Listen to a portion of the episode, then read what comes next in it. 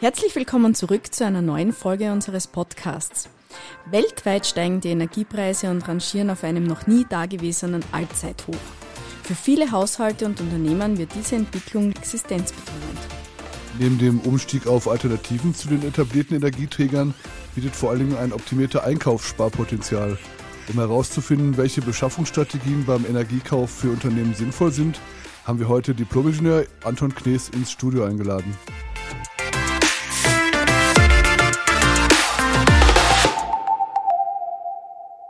Herr Knees, zuerst einmal herzlich willkommen bei uns im Studio. Weltweit steigen die Energiepreise auf Werte, die es bisher noch nie gegeben hat. Es ist in aller Munde, Unternehmer leiden, die Bevölkerung leidet. Was sind die Gründe für diese enormen Steigerungen? Ja, erstens einmal von meiner Seite auch einen schönen Nachmittag, Abend oder wann immer wir uns hören. Die Gründe sind vielfältig. Wir müssen da, glaube ich, ein bisschen ausholen. Wir hatten im Jahr 2016 sehr, sehr tiefe Preise an den Energiemärkten und das hat dazu geführt, dass damals in die Explorationskapazitäten von Öl und Gas nicht so viel investiert worden ist. Jetzt kommt dazu, dass seit 2020 die Corona-Krise über uns hereingebrochen ist und jetzt der schreckliche Krieg Ukraine und Russland. Das führt dazu, dass wir auf der einen Seite mangelnde Kapazitäten beim Förderausbau haben. Wir haben gestörte Lieferketten. Die Politik und die Nationalbanken haben darauf reagiert, indem sie die Geldmenge unglaublich ausgeweitet haben um die Wirtschaft anzuschieben. Das hat nach Corona auch funktioniert, aber dieses Geld sucht sich auch seinen Weg. Und es hat so ausgesehen, dass nach Corona jetzt eine Beruhigung eintritt. Jetzt ist seit Februar die Situation in Russland und der Ukraine. Und Österreich und vor allem Deutschland sind sehr abhängig von Gaslieferungen aus Russland. Und obwohl das Gas weiterhin fließt, besteht auch die Angst, dass der Putin das Gas womöglich abdreht und das treibt die Preise so enorm in die Höhe. Also wir haben vielfältige Ursachen und wir werden, so wie es jetzt aussieht, noch eine Zeit lang diese Preise haben. Gerade die Industrie, aber auch viele kleine und mittlere Unternehmen und nicht zuletzt die privaten Haushalte müssen ganz schön tief in die Tasche greifen mittlerweile, um ihre Wohnung zu heizen und ihre Autos in Bewegung zu halten. Welche Auswirkungen hat das auf die Wirtschaft und letztendlich auch auf die Verbraucher? Es hat immense Auswirkungen auf die Wirtschaft und die Verbraucher. Also wir sind mit einer schon lange nicht mehr dagewesenen Inflation also konfrontiert. Das Schlimme ist, der eigentliche Preishammer für die Konsumenten wird wahrscheinlich erst 2023 kommen. Es haben einige noch alte Verträge, gerade was Strom und Gas betrifft, die laufen vielleicht Ende des Jahres aus, beziehungsweise haben einige äh, Landesenergieversorger oder auch überhaupt Versorger nur moderate Preiserhöhungen bisher durchgeführt. Ja. Wenn diese Preiserhöhungen voll durchschlagen, dann werden viele Leute das Problem haben, dass sie die Wohnung nicht mehr heizen können oder überlegen, essen oder heizen. Nur zum Vergleich, im April 21 war der Gaspreis an der Gasbörse in Rotterdam bei rund 20 Euro die Megawattstunde. Am 1. April 22 war er bei 110. Ja? Und diese Erhöhungen sind noch nicht angekommen. Ja? Und für die Industrie bedeutet das natürlich, wir haben Faktor 10 höhere Gaspreise als Amerika. Wir sind dann bald nicht mehr international so konkurrenzfähig, wie wir sein könnten. Und man sieht jetzt schon, dass einige Unternehmen aufgrund dieser immens gestiegenen Preise die Produktion hinunterfahren müssen, ja, weil es nicht anders geht. Also wir werden mit Inflation konfrontiert sein und wir werden Preissteigerungen, denen wir eine Zeit lang noch leben äh, müssen, in den, ähm, beim Energiepreis nach wie vor konfrontiert sein. Ja. Wir haben neulich eine Presseaussendung rausgeschickt, in dem die Tankstellenbetreiber fordern, dass die Mineralölsteuer ausgesetzt mhm. wird oder reduziert wird. Das hat zur Folge gehabt, dass viele Leute auf unseren Channels gefragt haben, ja, der Benzinpreis ist ja eigentlich so wie vor zehn Jahren. Ja. Ich habe da mal nachgeschaut, es ist so ähnlich jetzt. Kann es sein, dass die großen Konzerne einfach diese Preisminderung, die jetzt eingetreten ist bei bei Benzin bzw. bei Rohöl, dass sie die nicht weitergeben an die Konsumenten? Es ist immer schwierig, sowas genau anzuschauen. Da müsste man natürlich genau die Kalkulation der großen Unternehmen kennen. Es ist teilweise natürlich vielleicht etwas leichter spürbar Erhöhungen, als wenn der Preis reduziert wird. Tatsache ist es aber ganz wichtig, jetzt, gerade jetzt genau drauf zu schauen, werden die Preise Senkungen, wenn sie an der Börse stattfinden, auch an die Konsumenten weitergegeben. Ja. Und was Sie angesprochen haben, ist natürlich ganz richtig. Ein ganz großer Teil bei den Energiepreisen, ein sehr großer Teil, sind natürlich Steuern und Abgaben. Da kann man als Staat am leichtesten lenkend eingreifen, indem man äh, ja die Aber am meisten auch verdienen im Endeffekt. Ja. Stimmt. Ja, also so 100 Millionen pro Monat. Aktuell sind da mehr Einkünfte, ja. nur allein aus der Mineralölsteuer. Jetzt können wir dieses Thema natürlich noch länger diskutieren. Ich würde da vielleicht ganz gern noch den äh, Energiewandel ja. einbringen. Der Klimawandel ist ja in den Schlagzeilen und, und zum Glück wird da ja mächtig diskutiert. Aber wie sehen Sie das? In der aktuellen Situation ist ein schneller Umstieg auf Alternativenergien und eben damit verbundene Einsparungen eigentlich überhaupt möglich oder Sehen Sie das jetzt in naher Nein, es ist auf jeden Fall möglich und Energiesparen, was Sie kurz angesprochen haben, ist mhm. zurzeit das Gebot der Stunde. Wenn man was Positives, jede Krise hat ja auch was Positives, sehen will, dann ist das aus meiner Sicht das Zusammenrücken Europas, das Bewusstsein, dass wir abhängig sind von externen Lieferanten. Das wird auch weiterhin so sein. Das können wir nicht so schnell. Also was jetzt 40 Jahre gut funktioniert hat und wir auch gut damit gelebt haben, das darf man jetzt auch nicht vergessen, kann man nicht von einem Tag auf den anderen abstellen.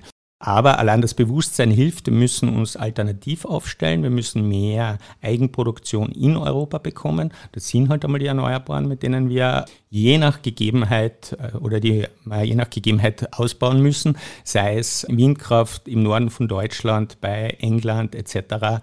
Bei uns im Burgenland ist natürlich auch schon viel Photovoltaik etc. Es gibt auch Gezeitenkraftwerke. Also die Möglichkeiten sind vielfältig. Man muss schauen, wie das passt. Und Jetzt rentiert sich natürlich jede Energiesparung doppelt und dreifach schnell bei den Energiepreisen. Ja.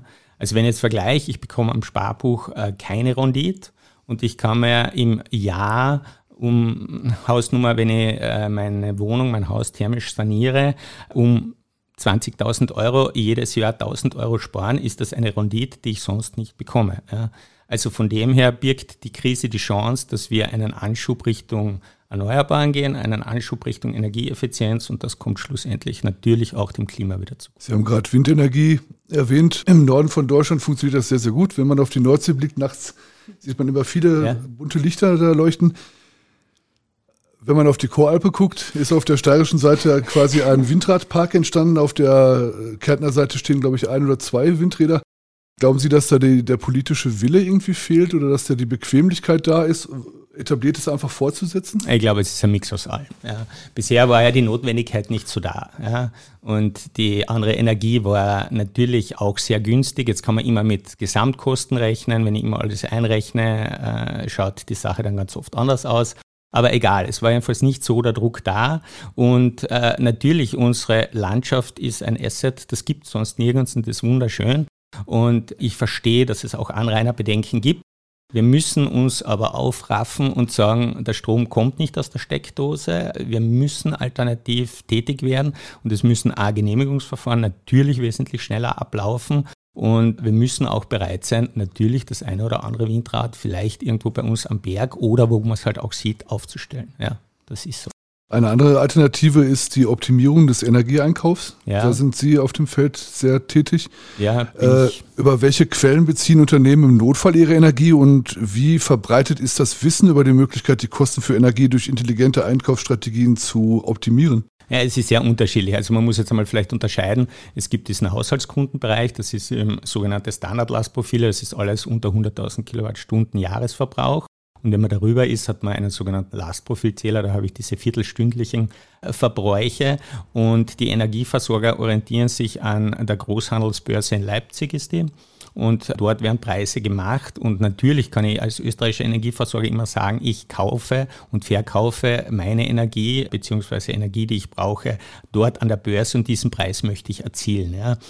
Wenn ich jetzt schaue für die Konsumenten, dann müssen alle Energieversorger gerade ihr Portfolio ein bisschen überarbeiten, schauen natürlich, dass sie auch die Kosten dementsprechend gedeckt haben, die jetzt auf sie zukommen.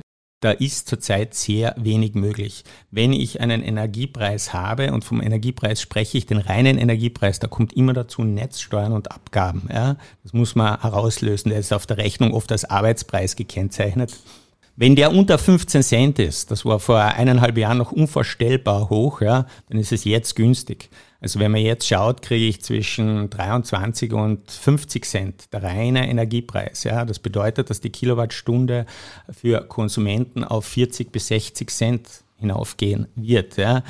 Das äh, Thema ist, also ich muss den Markt beobachten, ein bisschen nachschauen und ich äh, könnte, aber das ist mit einem sehr hohen Risiko verbunden, auf flexible Produkte setzen, die mit der Börse hinauffahren, das heißt es wird noch teurer, oder wenn die Börse sinkt, auch mit hinunterfahren und dann partizipieren.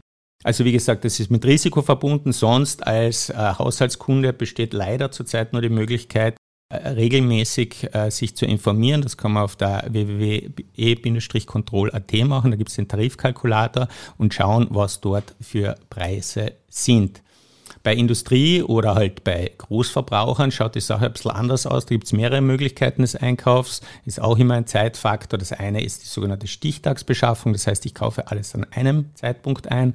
Das andere ist die Tranchenbeschaffung. Da kaufe ich meine Menge an verschiedenen Zeitpunkten ein. Vorteil ist bei der Tranchenbeschaffung über einen Durchschnittspreis. Ich kaufe nicht zum höchsten, aber auch nicht zum tiefsten Preis ein. Und dann gibt es noch so gleitende äh, Modelle. Das bedeutet auch für die Industrie, Sie sind, wenn Sie jetzt einkaufen müssen, jedenfalls mit hohen Preisen konfrontiert. Je nach Unternehmen muss man dann schauen, kaufe ich kürzer oder länger ein und passt das zu meiner Strategie. Ja? Aber ich kann leider niemanden das nehmen, dass egal was er tut, die Preise steigen zurzeit. Für Haushalt und auch für Industrie. Ist Kärnten denn gut abgesichert energietechnisch? Die Industrie ist immer wieder in Angst vor dem Blackout, dass die Energie ausgeht, dass zu wenig Energie produziert wird, weil auch die Preise für die Rohstoffe da immer äh, höher werden. Ist Kärnten energietechnisch gut aufgestellt? Ist an und für sich gut aufgestellt. Es ist jetzt seitens Kärntennetz auch gerade ein neues Umspannwerk in Betrieb genommen worden. Das hat alles äh, erleichtert. Blackout kann natürlich immer sein. Viele Experten, äh, gerade im Netzbereich, sagen, es ist nicht die Frage, ob, sondern wann es passiert. Wir haben halt ein verbundenes System in Europa und wenn da irgendein Großverbraucher ausfällt, dann kann es schon einmal dazu kommen. Ich persönlich rechne nicht mit einem aufgrund von technischen Gegebenheiten längeren Blackout. Ja. Terroranschläge, äh, Naturkatastrophen, sonst was sind einmal vielleicht außen vor. Aber an und für sich sind wir in Österreich, Europa relativ gut aufgestellt.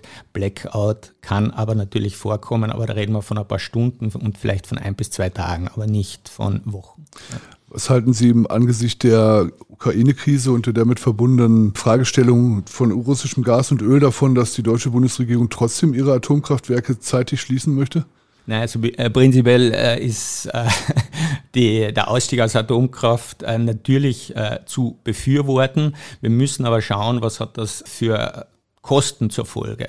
Und da bin ich wahrscheinlich auch der Falsche. Da muss man wirklich einer wahrscheinlich Expertenkommission, die vielfältig vom volkswirtschaftlichen Nutzen über Umweltgedanken etc. sich das anschaut, ob das Sinn macht, weil es hat niemand was davon, wenn wir Aufstände haben, insofern, dass die Leute nicht mehr heizen können, weil im Unternehmen steht ein funktionsfähiges Kraftwerk, ja, das noch dazu tatsächlich kein CO2 produziert. Jetzt weiß ich schon, ein paar werden wir jetzt dafür den Kopf abreißen wollen, ganz klar. Aber da sollte man Kosten-Nutzen noch einmal anschauen. Aber am Atomkraftausstieg an und für sich sollte kein Weg da äh, vorbeiführen. Jetzt haben wir vorhin über den Energieeinkauf gesprochen. Das klingt für mich so ein bisschen wie wenn man sich in die ETF-Geschichte einliest oder also das Know-how muss ja wahrscheinlich umfangreich sein, damit man da wirklich up to date bleibt. Wie ist es jetzt für einen kleinen Mittelbetrieb handelbar? Braucht man da gewisse Kenntnisse, um solche Optimierungen vornehmen zu können? Ist es da am besten, man wendet sich an einen Profi oder kann man sich irgendwo einlesen? Also natürlich ist es handelbar, wenn man sich einliest. Es sind aber tatsächlich, wie Sie es ansprechen, schon ein paar Kenntnisse notwendig. A ist einmal die Kenntnis über den Energiemarkt. Ich sollte mal wirklich wissen, dass der äh, schwankend ist, flexibel ist und dass es teilweise tagesaktuell hohe Unterschiede geben kann im äh, Preis. Und dann sollte ich wissen, äh, was für Aufschläge gibt es beim Energieversorger, welche sind davon flexibel, welche sind fix, wo habe ich Verhandlungsspielraum. Wenn ich mir das Know-how aneigne und da gibt es doch Literatur dafür, sei es auf der Seite der E-Control, beziehungsweise find, findet man dies im Netz, dann kann ich das äh, selbstverständlich auch selber durchführen. Prinzipiell äh, für mein Geschäft gesprochen versuche ich immer so zu arbeiten, dass ich äh, mehr Kosten einspare, als ich selber koste, also mehr bringe. Und der Vorteil ist dann natürlich für die Unternehmen, dass sie sich nicht dauerhaft damit beschäftigen müssen. Ja. Dann sagen sie, in dem Fall der Herr Knies macht das und äh, da kann man dann sicher sein, es ist alles verglichen und wir bekommen dadurch den besten Preis. Können Sie uns kurz einen Überblick darüber geben, was es für Strategien gibt, um den Energieeinkauf zu optimieren? Und ja, vor allem, welche das sind und welche Vor- und Nachteile das da Ja, das habe ich zuerst kurz angesprochen. Von der Strategie her ist es einmal vom Zeitraum äh, die Frage, wie lang will ich einkaufen? Will ich jetzt nur für ein Jahr oder für, in der Regel sind äh, die Energielieferverträge nicht länger als drei Jahre äh, einkaufen? Und da hängt es davon ab, möchte ich einmal den Preis auf einmal fixieren für drei Jahre, dann kann das sein, dass ich hervorragend eingekauft habe. Wenn Sie das machen, wird jeder sagen, naja, es war wohl das Mindeste. Äh, wenn Sie schlecht eingekauft haben, die Preise fallen, dann wird jeder sagen, das war ja ganz klar, warum hast du nur? Also wir müssen einmal überlegen, was passt äh, zum Unternehmen. Bei diesem Einmal-Einkauf hat man den Vorteil, ich muss mich dann, wenn ich auf drei Jahre einkaufe, nicht mehr damit beschäftigen. Dann wäre die Möglichkeit eben der angesprochene Trancheneinkauf. Ich teile das auf mehrere Einkaufszeitpunkte auf und habe damit nie den höchsten, nie den tiefsten Preis und kann, wenn ich mir selber vielleicht das eine oder andere Limit nach oben oder nach, oben oder nach unten setze, auch größere Mengen auf einmal einkaufen. Sollte und wie wir alle hoffen, der Krieg bald beendet sein, sollten sich die Börsen beruhigen, und die Preise fallen an den Energiemärkten, dann kann man sagen, ähm, ich kaufe äh, plötzlich äh, die Hälfte meiner Menge da ein und habe dann äh, Gott sei Dank einen günstigeren Preis. Oder ich bin überhaupt sehr risikobewusst und kaufe am sogenannten Spotmarkt ein. Es gibt auch einen Markt, da wird für jede Stunde ein Energiepreis gemacht. Und exakt das, was Sie verbrauchen, wird bepreist. Wenn ich also Produktion vielleicht sogar ein bisschen drauf abstimmen kann, dann kann ich mit so einem Spotmodell auch ganz gut fahren, weil da gibt's tagesaktuelle Preise und Preise für morgen. Das heißt, ich kann heute auf die Spotbörse schauen und sehe, was morgen um 1 Uhr in der Nacht und um 12 Uhr zu Mittag der Strom kosten wird.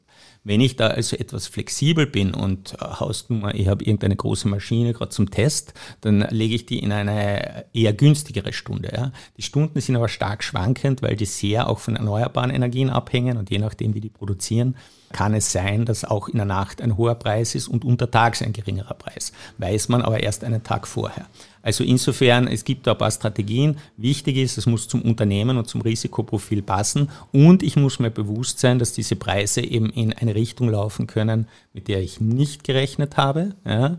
Und dann muss ich dann irgendwann einmal einziehen, einen Schlussstrich cap und sage, jetzt müssen wir fixieren. Und ich kaufe jetzt alles ein zu einem Fixpreis. Das ist meistens auch bei diesen Spotverträgen zusätzlich möglich. Ja, wenn ich jetzt einen Vertrag gewählt habe, wo ich wirklich jede Stunde gucke, wie sich der Preis entwickelt, mhm. da brauche ich ja theoretisch einen eigenen Mitarbeiter für im Betrieb. Manchmal, manchmal ja. Äh, es, es läuft dann so, also es war, warum sind diese Spotmodelle waren ganz beliebt, bis die Preise stark angestiegen sind, weil übers Jahr im Durchschnitt gerechnet waren sie oft etwas günstiger als diese sogenannten Terminmarktpreise, die ich im Vorhinein äh, fixiere. Ja. In Zeiten wie diesen ist es vollkommen richtig, sollte man beim Spotmarkt den laufend beobachten oder wenn ich so einen großen Verbrauch habe, dass der Energieversorger mir dann Unterlagen schickt, regelmäßig hineinschauen, weil noch einmal zum Vergleich, wir hatten, das war allerdings nur für eine Stunde und das war in Frankreich, aber es kann auch bei uns passieren, dort den äh, Rekordpreis von 300 Cent die Kilowattstunde der reine Arbeitspreis. Wie gesagt, zum Vergleich, vor einem Jahr hatten wir 5 Cent. Ja. Und das ist dann ein Preis, mit dem kann niemand mehr leben. War nur für eine Stunde, ist dann sofort wieder eingebrochen, aber. Woran lag das, dass der so hochgeschossen ist? Weiß ich auch nicht ganz genau. Äh, die Theorie war, es äh, war, dass mehrere Atomkraftwerke vom Netz gehen sollen, wegen Wartungsarbeiten, äh, wegen Problemen und gleichzeitig, dass das Gas abgedreht werden soll. Eine kurze Meldung. Ja. Und das hat den Preis halt äh, so auch in die Höhe getragen. Panik regiert die Welt, ja. Ja, genau. ja, merkt man auch immer wieder, gell, auf Twitter gibt es irgendeine Meldung genau. und sofort ist die Tesla-Aktie. So ist es, ein, ein schönes Beispiel. Oder ja. der Herr Musk investiert in Kryptowährungen und schreibt ganz kurz und dann geht es hinauf oder hinunter. Ja, genau. Also die Strategien, die Sie uns jetzt vorgestellt haben, aus Ihrer Sicht müssen die wirklich aufs kleine, mittlere oder große Unternehmen angepasst werden. Es gibt jetzt nicht eine Strategie, wo Sie sagen, damit sind alle safe, sondern wirklich. Äh, genau, ja. also wenn ich das vielleicht vergleichen darf, es ist so, als ob Sie zu Ihrem Bankberater gehen und der eine kauft gern Kryptowährungen oder Aktien und der andere möchte einen ganz sicheren Anleihenfonds. Und es kann beides in der jeweiligen Situation genau das Richtige sein. Und es muss zur Situation passen und es muss auch zum Typ Unternehmen passen oder es gibt das auch im Kleinen, im Haushaltsbereich, so dass ich gut damit leben kann. Ja. Und mir auch der Chancen und Risiken immer bewusst bin. Ich kenne das von energieintensiven Branchen, wie zum Beispiel der Aluindustrie, die dann speziell in den Nachtstunden gearbeitet haben, weil da der Strom äh, meistens etwas billiger war oder die halt auf dem Spotmarkt unterwegs gewesen sind. Aber was ist mit einem Tischler wie zwei Mitarbeitern, der in Herbergor zum Beispiel arbeitet? Was hat der für eine Strategie, die funktioniert? Energiesparen. Ja, okay. Na, eben, das ist genau das Problem, das Sie ansprechen. Zurzeit sind die Preise so hoch, dass er von der Strategie her, egal was er anwendet, immer jetzt massiv gestiegene Kosten haben wird. Die Strategie kann in dem Fall tatsächlich nur sein, sind alle Geräte am neuesten Stand? Kann ich irgendeinen Kredit bekommen, um äh, massiv Energie einsparen zu können? Das war bisher der Druck äh, nicht so da. Da sehen wir oft gerade im Thema Energieeffizienz und Energieaudits, dass teilweise schon mit sehr veralteten Geräten überall quer durch die Bank also gearbeitet wird. Und da sind natürlich auch Einsparungen möglich. Strategie her, äh, wie gesagt, es gibt auch im äh, Kleinkundenbereich diese Möglichkeit. Vielleicht hat man einen Landesenergieversorger mit eigener Produktion oder überhaupt einen äh, Versorger, der ist nicht immer ganz so gezwungen, die maximalen Preise weiterzugeben. Und sucht das direkte Gespräch mit seinem Versorger, ob es Möglichkeiten gibt, weil natürlich haben die EVUs auch das eine oder andere Produkt das besser geeignet sein kann als das Produkt, das der angesprochene Tischler vielleicht gerade hat. Mit der Ukraine-Krise, mit dem Energiewandel, dem Klimawandel leben wir in ziemlich erstaunlichen und sehr, sehr aufregenden Zeiten. Vielen Dank, Diplom-Ingenieur äh, Anton Knees, dass Sie hier waren und uns mit diesen Informationen versorgt haben. Dankeschön. Sehr gerne. Dankeschön. Vielen Dank fürs Gespräch.